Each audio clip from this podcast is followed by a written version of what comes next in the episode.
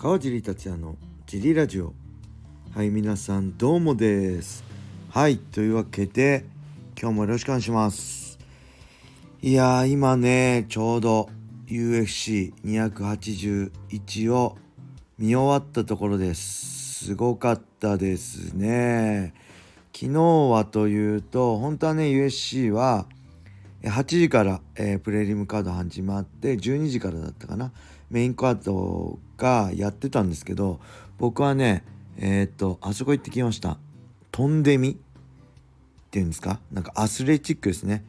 えー、アスえー、トンデミ平和島とか。僕が行ってきたのは、えー、イオンモール幕張だったかな？にもあるらしいんで平和島よりは近かったんで娘がねずっと行きたか行きたがってたんでまあ小学校ももう今年終わりなんでその前に行っとこうか連れてこうかなと思って飛んでみ行ってきました。えっ、ー、とねアスレチックでねトランポリンとかあるんですよね。トランポリンすごい飛んできました。トランポリンね、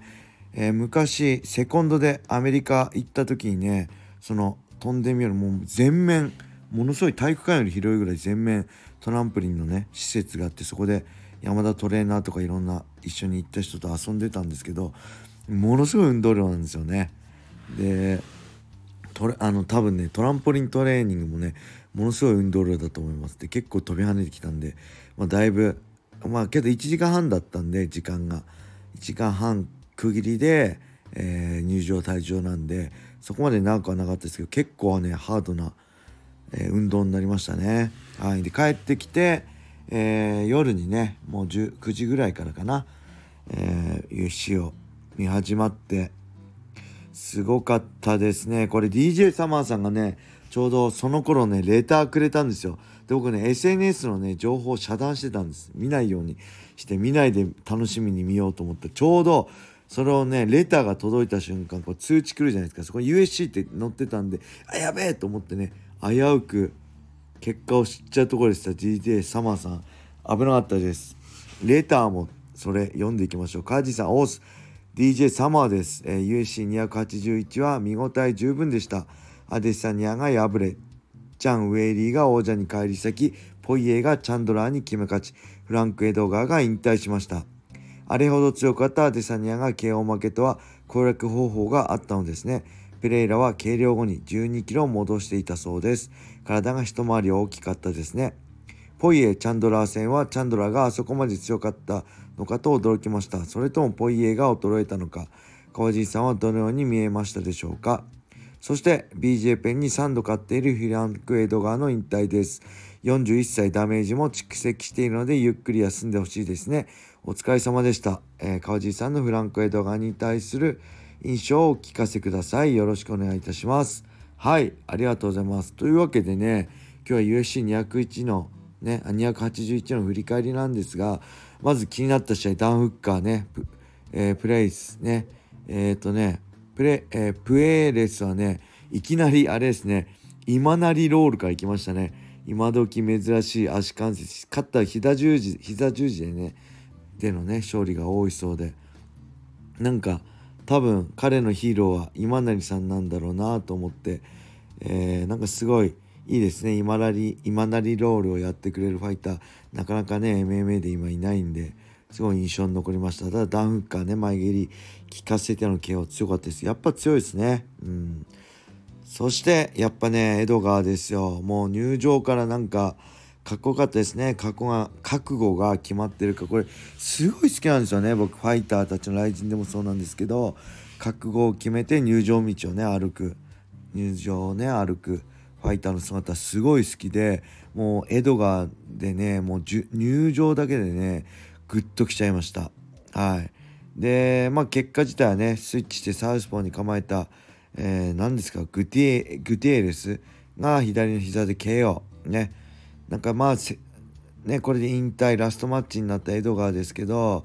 うんまあ切ないけどねこれがまあファイトスポーツのねリアルなんですよね。うん。まあ、何回もね言うけどキャリアをね重ねてまあ年を取れば、まあ、今まで当たり前にねできてたことができなくなってきてそしてまあ反応速度が遅くなり、まあ、体は脆くなると。はいまあ、ただねこの41歳でまあ、USC っていうねこの世界最高の舞台でしかもライト級フェザー級バンタム級ってね2階級までね下げた上でこういうイケイケのねファイターと向かい合う、まあ、それだけですごいことだしね。この素晴らしいキャリアだったんじゃないかなと思います。でやっぱりね、えー、このどんなにね強い選手であろうと確実にこう晩年っていうね時期があり落ちていく時が来るっていうね。僕はねその残酷さがねすごい美しく思えて僕はねそうこの MMA をねこう愛する理由も愛する理由もねこれですね。この残酷さと美しさがやっぱり心に響くっていうかねそれがたまらなく好きですでついでに言えばね引退で締めっぽくねなるのも好きじゃないで、まあ、本当にお疲れ様でしたっていう感じですねうん、やっぱこのポイ、あの、あ、ポイエじゃないですかごめんなさい。エドガーに関してはやっぱり僕より身長低いんですよね。168センチで小さい体ながらね、このカーディオっていうんですか、無限のスタミナでね、勝ち続けてた姿、本当に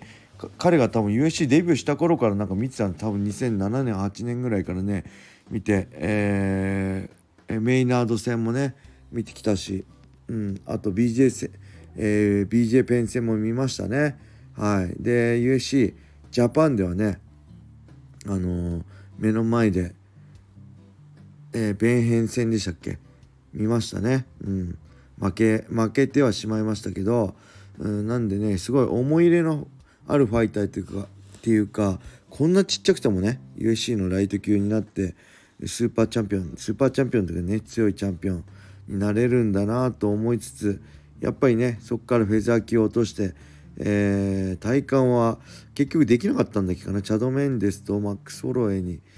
負けてフェザー級のベルトはね取れなくてそこからなおね1階級下げてバンタム級で戦うってねなかなかできないことだと思うんで本当にね大好きだしねツイッターでも言ったけど1回の同じ大会出たんですよね。2015年のラスベガス大会でね同じ大会出たんですけどなんか当時はね俺も生きてたから同じ階級の選手にねこうなんか下手に出たくねえやと思って、えー、別に何も言わなかったんですけどね一言ねあなたのことは大好きだってことと一緒に写真撮ってもらえばよかったないい思い出になったなっていうのをねちょっと後悔してますね今になって。うん。そうですね。そして次はえー、ポイエチャンドラー。これもすごかったですね。もう1ラウンド目からねチャンドラーの気合がすごいんですよ。でこれ別にあのね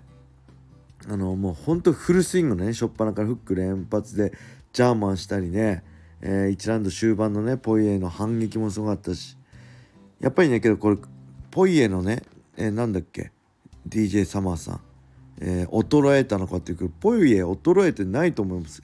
あのチャンドラーのねフルスイングのねフック連発受けてましたけどしっかりガードしてましたね。あんまりビッグヒットはもらってないと思いますよ。あのなかなかねちっちゃいグローブなんであのブロッキングするの難しいんですけどポイエのブロッキング技術はめちゃくちゃうまいですね。実はねあんまこうビッグヒットもらってないんですよね。うん。でまあ2ラウンドもねこうテイクダウンしてパウンドでチャンドラーのこのスタミナもすごかったしそこでもね決して心折れなかったポイエもすごいと思うしうん。でなんといっても僕一番驚いたんですけど3ラウンド目ねチャンドラーがタックルしたんですよ。で切られてねチャンドラー尻餅ついたんですよ。尻餅ついた状態からリフトって言って相手を持ち上げて叩きつけたんですよね。結局そこからあのー、バックとあのー、取ったんですけど切り返されてバック取られ返してポエにね一本勝ちポエに一本で取られてしまったんですけどそのチャンドラーのね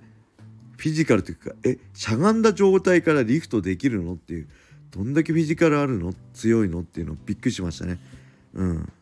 これ半端じゃないと思います。あんま分かんない分かってる人は分かると思うんです。あそこは持ち上げるのほぼ無理無理ゲーじゃんみたいなね。そこ持ち上げちゃうんだみたいな。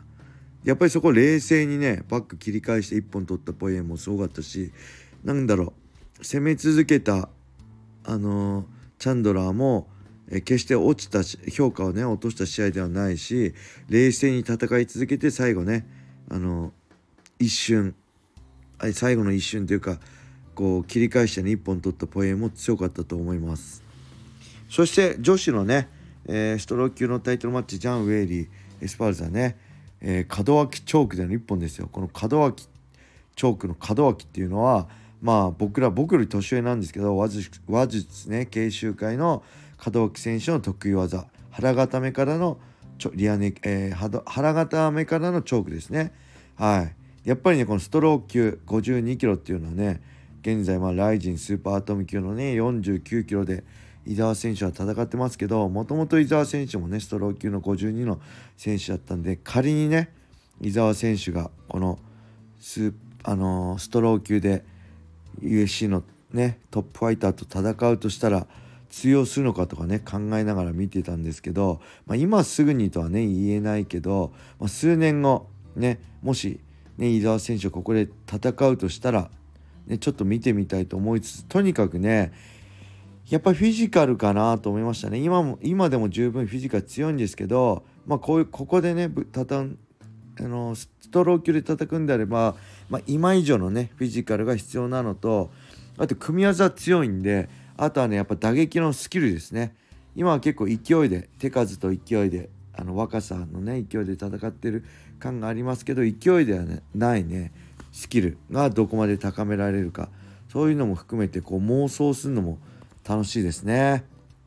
そしてやっぱりあれですよメインイベントですよ。アデサニアとペレイラ。ねもともとグレイグローリーキックボクシングで、えー、ペレイラが2回勝ってるんでしたっけ？アデサニアに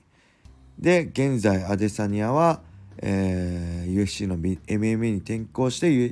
UFC のミドル級王者でペレイラはグローリーからね MMA に転向して7戦か8戦でしたよね。で1敗しかしてない。デビュー戦しか負けてないと。UFC も連勝中。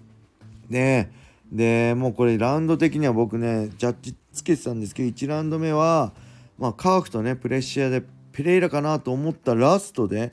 右右ストレート右フックでふらついてアデサニアの右ストレートでねふらついて、まあ、アデサニアが取ったかな。2ラウンド目は、えー、まあペレイラでしだったでしょうね。プレッシャーかけ続けて。うん。えー、でラストのねペレイラのテイクダウンもすごい良かったですね。印象づける。ジャッジを印象づけるテイクダウン。はい。で3ラウンド目は、えー、テイクダウンからのバックで上から攻めてアデサニア。4ラウンド目もまあジェネラルシップでアデサニアかなっていう状況で、まあ、だから134がアデサニア。で2がペレイラでもペレイラは勝つとしたらもう KO が1本しかないっていう状況でこれ何なんでしょうね。アデサニアがね自らのローで足痛めたのかな。ちょっとあってなったとこにペレイラがパンチラッシュで逆転 KO 勝ち。これすごかったですね。もうとにかくね見ててねペレイラのね体が強そうなんですよね。どこも硬そうで肘もすねもねもう全部硬そうでもうジャブもね左ストレートみたいに硬そうでねもうほんと全身狂気だなと思いました。そしてやっぱこういうね逆転 KO があるからやっぱ格闘技って、まあ、MMA って面白いんだなと思いつつねもうほんと神工業でしたね。うん。そして終わった後ツイッターをね見直してたらね来週の土曜日あれなんですよ。ベラトール288があるんですよ。そこで、えー、僕をねボコった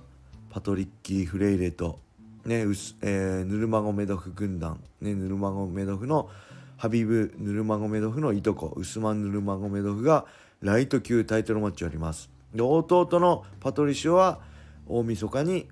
えー、クレベルとやると。ねそのお兄さんのパトリッキーの防衛戦タイトル防衛戦があるのでそちらも楽しみで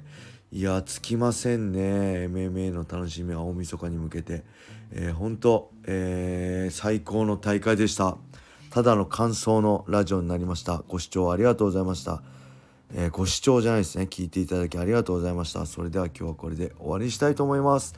皆様良い一日を。またね